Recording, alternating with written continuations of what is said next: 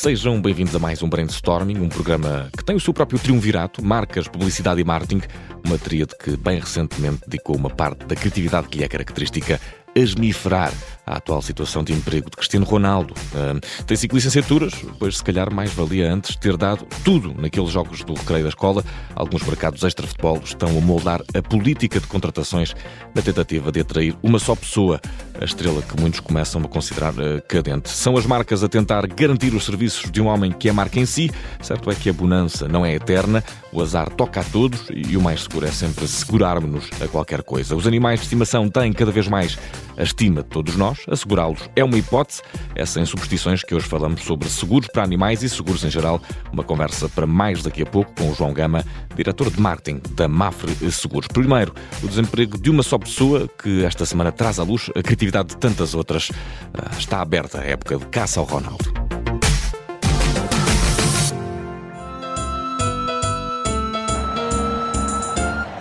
Muchas gracias, afición. Este é para vosotros. Neste momento, Cristiano Ronaldo é o desempregado mais desejado do planeta. Está aberta a época de caça ao astro e, mais do que o mercado de futebol em particular, o mercado das graçolas em geral está ao rubro com as possibilidades que se têm aberto para dar continuidade à carreira do astro português. Não muito tempo depois do anúncio da rescisão de contrato entre Ronaldo e United, o Burger King Portugal fez ao Instagram para partilhar um anúncio de emprego e estes eram os requisitos. Ter nacionalidade portuguesa, que não é impossível, medir 1,87m, um bocadinho mais difícil, nem todos temos, mas há lá quem chegue, ter experiência internacional com valorização especial para passagens por Madrid e Manchester. Aqui as possibilidades começam a encurtar e ter 5 bolas de ouro e 500 milhões de seguidores no Instagram. É aqui que percebemos que esta oferta de emprego é para uma pessoa só, é uma forma quase de ajuste direto. Escusado será dizer que Cristiano Ronaldo ainda não respondeu aos rumores de transferência uh, para o Burger King, mas uh, não nos escusamos a apreciar o bom humor e prontidão da marca de fast food. Ainda assim, atenção, no que a tentativa de contratar Ronaldo diz respeito, o Burger King não é a última bolacha do pacote. They think they find the last Coca-Cola in the desert. Isso, uh, não é a última Coca-Cola no deserto. Obrigado, uh, Ronaldo. E não é porque também a entrar na luta pela contratação de CR7 temos a Staples. Uh, ele está no mercado, só falta saber onde fica. Foi o que nos disse uma publicação da marca desta feita via Facebook. E mais uma marca aqui a tentar contratar o homem marca. Também a Staples está a tentar juntar Cristiano Ronaldo à equipa. Mais um ajuste direto. E nesta publicação houve até mal de comparar currículos. O que podemos nós contra Ronaldo? Creio que nada. Ora, ouçam. Por um lado, a nossa candidatura, leia-se a candidatura de um cidadão médio, com uma licenciatura concluída em vá uh, 4 anos, um certificado em inglês, 3 anos de experiência na área. Por outro lado, uma candidatura com um currículo um pouco mais composto. 5 bolas de ouro, experiência internacional e 500 milhões de seguidores no Instagram, que no fundo é demasiado material uh, para nós, que não podemos nada contra Ronaldo, mas é aquele que neste momento a Staples requer para contratar Cristiano Ronaldo. Se me ouves, uh, fica desde já a proposta. Os meus tios têm uma belíssima padaria em Momento da Beira, eles estão a contratar e o pão não se amassa sozinho. Anda daí, anda daí que tu amassas bem, Cristiano. Bom, uh, no desemprego, temos de dizer que o azar de uns é a criatividade de outros, e dando um pontapé seguro nos azares e nas superstições, recebemos agora João Gama, o diretor de marketing da Mafra Seguros.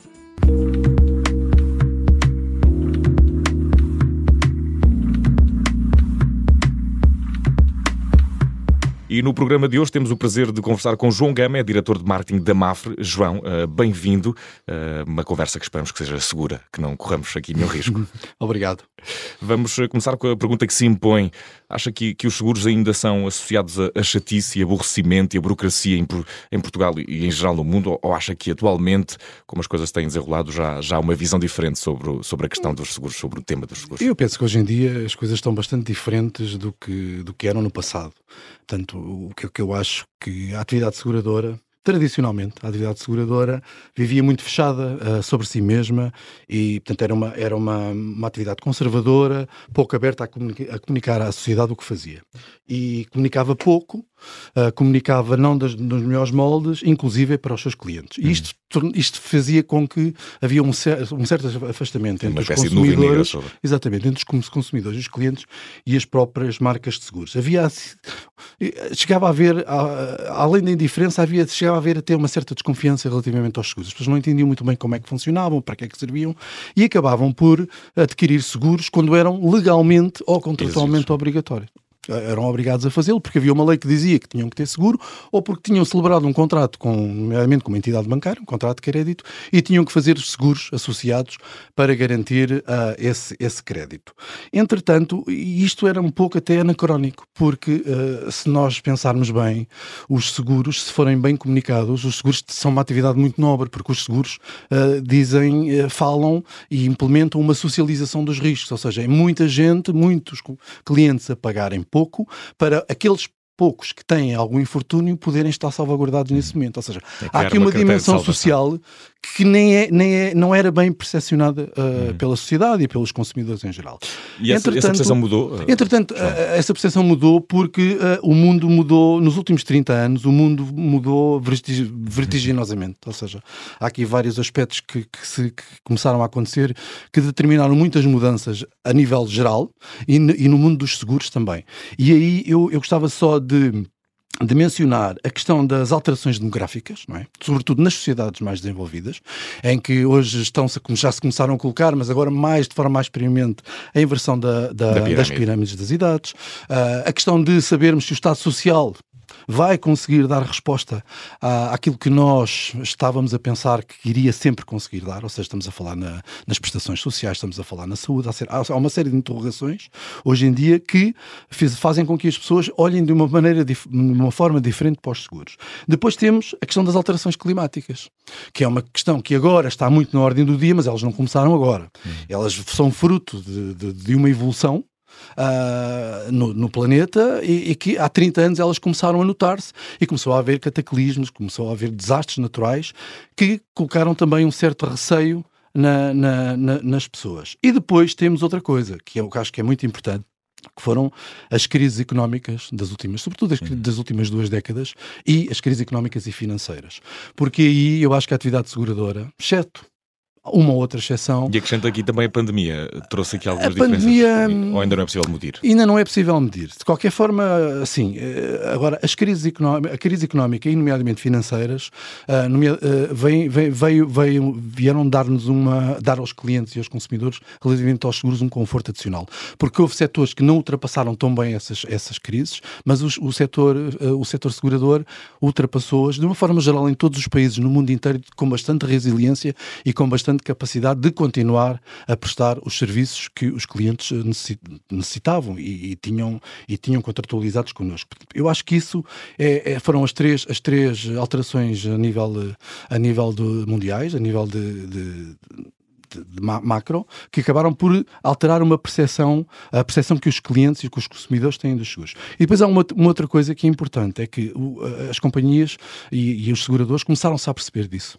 Começaram-se a perceber que, uh, uh, se calhar, uh, já eram vistos de outra forma e, e decidiram aproveitar essa uhum. oportunidade. Uhum. Então começaram a, a, a, comunicar mais, a criar mais engagement com os, com os, com os stakeholders, nomeadamente com os clientes. E aí, muito, claro, muito alavancados pelo desenvolvimento da internet e do mundo digital, que veio abrir, abrir aí toda uma, uhum. uma possibilidade de comunicar de forma diferente Sim. e de prestar serviços de forma diferente aos clientes. E, e na mudança dessa percepção eh, é preciso uma certa dose de, de, criatividade, pelo menos de renovação. Eh, existem áreas criativas nos seguros? Uh, sim. Uh, hoje em dia, hoje em dia, hoje em dia a criatividade está, está em todos os, os setores, porque é fundamental. Os, é fundamental porque é para, qualquer atividade para ser ser competitiva tem que ser criativa, ponto final. E, e de facto as seguradoras têm feito, e mesmo, mesmo em Portugal, obviamente que há setor, há, há, há mercados a nível europeu e a nível mundial uh, bastante desenvolvidos a este nível, mas mesmo em Portugal hoje é muito, hoje existe muita criatividade e inovação, nas seguradoras. Portanto, é, é muito comum existirem, eh, implementar as metodologias agile, empreendedorismo interno, uh, concursos de inovação, que depois, no dentro da companhia, dentro da empresa, acabam por determinar um, produtos e serviços bastante inovadores. E temos a importância fundamental, talvez, dos seguros de vida, sendo que de alguma forma com a pandemia já percebemos que não é possível bem medir, mas também agora aqui com a questão da guerra, também com as questões, três questões que mencionou, incluindo as alterações climáticas e as crises económicas, houve um aumento da, da, da, da procura de, de, seguros de vida, também na substituição desse problema, ou é um, um fenómeno que ainda, que ainda não tem? Os seguros de vida nós, naquele caminho que estávamos a fazer de comunicar melhor, uhum. de, de, de, de, aproveitarmos essa outra, essa nova percepção que as pessoas têm sobre os seguros e, e no, e na, na, perspectiva de comunicar melhor, uh, nós ainda estamos a fazer esse, esse caminho. Uhum. Esse caminho. É, importante, uh, é importante que os seguros continuem a conseguir levar esperança e levar as soluções às pessoas, sinceridade, abraçando causas, porque é assim que vamos conseguir estar uhum. junto das pessoas e é assim que nos vamos diferenciar, porque a comunicação, a comunicação e o marketing só é retido, só entra, só fica no mindset uhum. dos consumidores se for assim. Uh, nos seguros de vida ainda temos um, um, um, um apesar de da pandemia e, e nós aí uh, devo realçar que o setor segurador, mesmo a nível mundial, foi bastante transparente com o que estava coberto e com o que não estava coberto. E eu acho que os, os, mercados uh, apreciaram isso porque nós fomos muito transparentes e, e, sobretudo, fomos muito, tivemos uma capacidade muito grande de nos adaptarmos rapidamente às circunstâncias e continuar a prestar serviços, continuar a nossa atividade comercial e, contar a, e continuar a prestar os serviços ao nível a que os nossos clientes estavam uhum. habituados. Mas eu, eu acho que a nível dos seguros de vida, uh, nós ainda temos um caminho a percorrer percorrer. Porquê? Nós, no, no, âmbito dos seguros de vida, nós temos dois campos completamente diferentes. Temos os seguros de vida, que são os seguros de poupança e investimento, uhum. os produtos em que as pessoas podem amealhar e investir para mais tarde uh, poderem ter uh, uma, uma, uma, uma, uma, um pé de meia. Um pé de meia, assim. como as pessoas costumam dizer, e depois temos os seguros de vida que nós chamamos no, na, no, nos seguros, seguros de vida risco, uhum. em que ali o que nós estamos a assegurar é a morte da pessoa segura ou a invalidez. E de facto, hoje, é, é, apesar de a, a morte já hoje ser encarada de forma diferente, as pessoas ainda gostam pouco, ainda lidam mal com a sua própria morte. lidam mal com a morte dos outros, não é? dos familiares, nós sabemos isso, e então com a nossa própria morte nós não gostamos muito de pensar nisso. Ninguém quer, ninguém o que é certo, o que é certo é que é uma verdade insufismável e ela pode acontecer em qualquer altura, porque nós podemos ir a atravessar uma... É a única coisa segura. É a única coisa segura que temos, não sabemos é bem quando. E, e de facto, uh, e, e, no caso de, para, a proteção para os próprios, para quem está seguro na apólice, eu diria que a, morte não, não é tão importante para a pessoa que morre, porque a pessoa morre, acabou. Mas os familiares que ficam, se tiver um bom seguro de vida, pode, ser, pode fazer toda a diferença. Para o próprio, imagine, ele pode não falecer, pode ter essa felicidade ou infelicidade, mas pode ficar de tal maneira limitado, com uma incapacidade e com uma invalidez tão grande, que se tiver um bom seguro de vida, uh, aquilo pode dar ali um alento uhum. e uma capacidade para enfrentar essa nova situação dramática de outra forma. E, e João, falava aí uh, na, na, na, questão das causas que cada vez mais uh, entram na preocupação de como as próprias marcas vão gerindo a sua comunicação e, e há também aqui um tipo novo de seguros pensados para animais e, e que parecem estar cada vez mais eh, em voga. Já vamos falar eh, da, da parceria da Mafre com a União Zoófila, mas eh, primeiro, como é pensar estrategicamente este produto de seguros para animais? Olha, é, é assim, eu aqui vou, vou, ter que fazer um bocadinho de história, porque é justo que eu faça. Claro. Porque este seguro que nós estamos aqui a falar, a Mafre, há, há 10 anos, foi, digamos que aqui o Challenger. Foi, fomos pioneiros no lançamento de um seguro de saúde mais do que responsabilidade civil animal, um seguro de saúde para animais domésticos. E na altura a companhia estava numa grande reflexão interna e queria realmente alargar o portfólio de produtos, uh, sobretudo para os segmentos particulares e famílias. E, e, e, tivemos muitas, fizemos estudos, tivemos muitas reuniões, muitos brainstormings internos e de facto este era um seguro uh, que nós na altura já estávamos a olhar uh, com interesse. Agora também tínhamos a noção de que era uma aposta arriscada, porque era uma aposta onde tínhamos que chegar a um público novo, um público que não conhecíamos, e não sabíamos bem qual era a melhor forma de chegar a esse público. Tínhamos que, uh, se calhar, comunicar com determinadas associações, com determinados grupos de interesse, com determinados perfis de consumidores para os quais nunca tínhamos comunicado. Uh, mas de facto nós uh, apostámos e, e, foi, e foi uma aposta ganha. Porque, não deu facto, azar. Porque não deu azar e de facto é um seguro que ainda hoje está em comercialização. Uh, obviamente que mais tarde os, nossos, as nossas, os nossos concorrentes, apercebendo-se do potencial, uhum. acabaram todas por lançar um produto idêntico e, e, hoje em dia temos todos os principais players do mercado. Um, nesse caso foram os pioneiros. Neste caso fomos os pioneiros. Agora, hoje em dia pensar estrategicamente este, este, produto é quase um senso comum. Uhum. É quase qualquer coisa de senso comum. Porque hoje em dia todos nós sabemos que os animais de companhia são extensões da própria família. As pessoas tratam os animais como tratam os seus filhos. Não... E as pessoas que não têm filhos tratam os animais como se fossem filhos. Uhum. E isto há aqui. Agora, há 10 anos já se sentia isso, mas não se sentia desta forma. Hoje em dia sente-se, de maneira que temos que ter soluções para este tipo de, de necessidades que as pessoas têm. E, recentemente a Mafra lançou uma campanha eh, baseada eh, no mote do azar, eh, como fazia analogia com o facto de associar muitas vezes supersticiosamente os animais pretos, gatos pretos, toda a uhum. gente sabe disso, como animais de azar, cujo claim era azar é não ter seguro.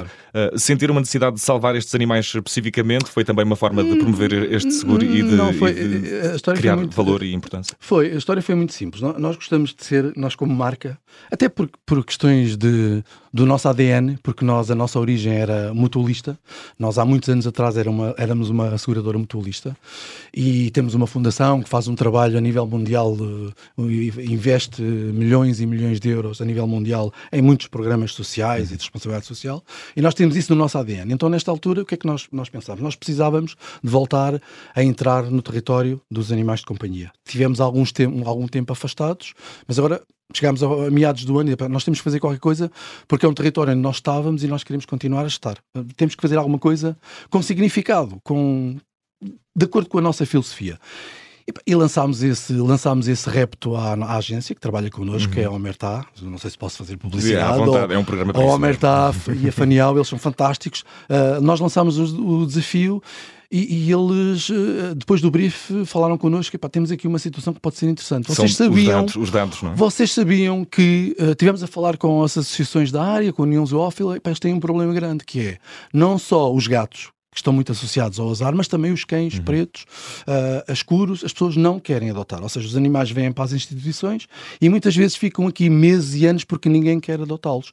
Pronto, foi aí, foi o trigger. Então pronto, uhum. Eva, vamos trabalhar esse conceito, vamos ajudar, vamos ajudar esses animais, não vamos falar do, só do produto, não vamos falar do desconto, não vamos falar isso. Vamos falar de, deste problema e vamos tentar ajudar a resolver o problema. E foi assim que se Azar é não ter seguro. E azar é não ter seguro. Belíssimo mote, foi uma campanha também da qual falámos aqui e demos destaque no brainstorming.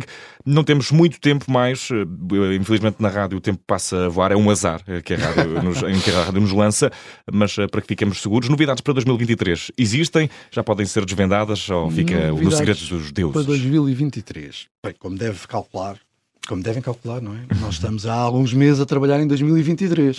Temos até alguns projetos que já estão a ser desenvolvidos. Mas eu não posso, não posso.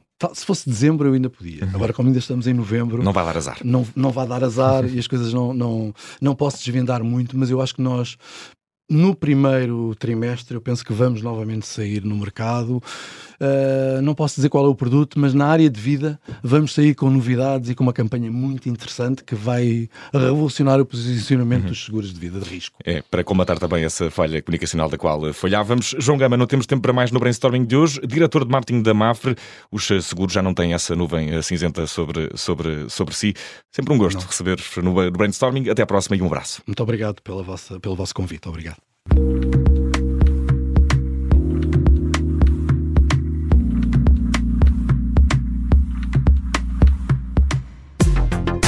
E no fecho deste brainstorming, temos a sorte de saber que Portugal está apurado para os oitavos de final do Mundial. Estamos nesta fase e não precisamos fazer contas. Uh, belo. Mas quem está pelo Qatar teve, há bem pouco tempo, o azar de saber que não há cerveja para ninguém. Eh, mau ambiente. Por cá, não só há cerveja, como uma das nossas mais célebres marcas produtoras eh, de néctar que. Uh, torna o futebol um bocadinho mais engraçado, leva a sério também as questões ambientais. Vamos ao destaque da semana. O destaque da semana vai para uma marca conhecida de todos nós, mais do que fazer de nós um povo cervejeiro. Eh, o Superboc Group está também a apostar em fazer de nós um povo neutro em carbono. Tornou-se público que o grupo vai instalar um total de 28 mil painéis solares em todas as unidades de produção da marca. É um investimento que ascende aos 17 milhões de euros, com o objetivo de atingir neutralidade carbónica na produção da Superboc até 2030. Ainda em 2022, já não por muito, o brainstorming está de volta para a semana com este bonito tridente criativo que são as marcas, o marketing e a publicidade. Até lá!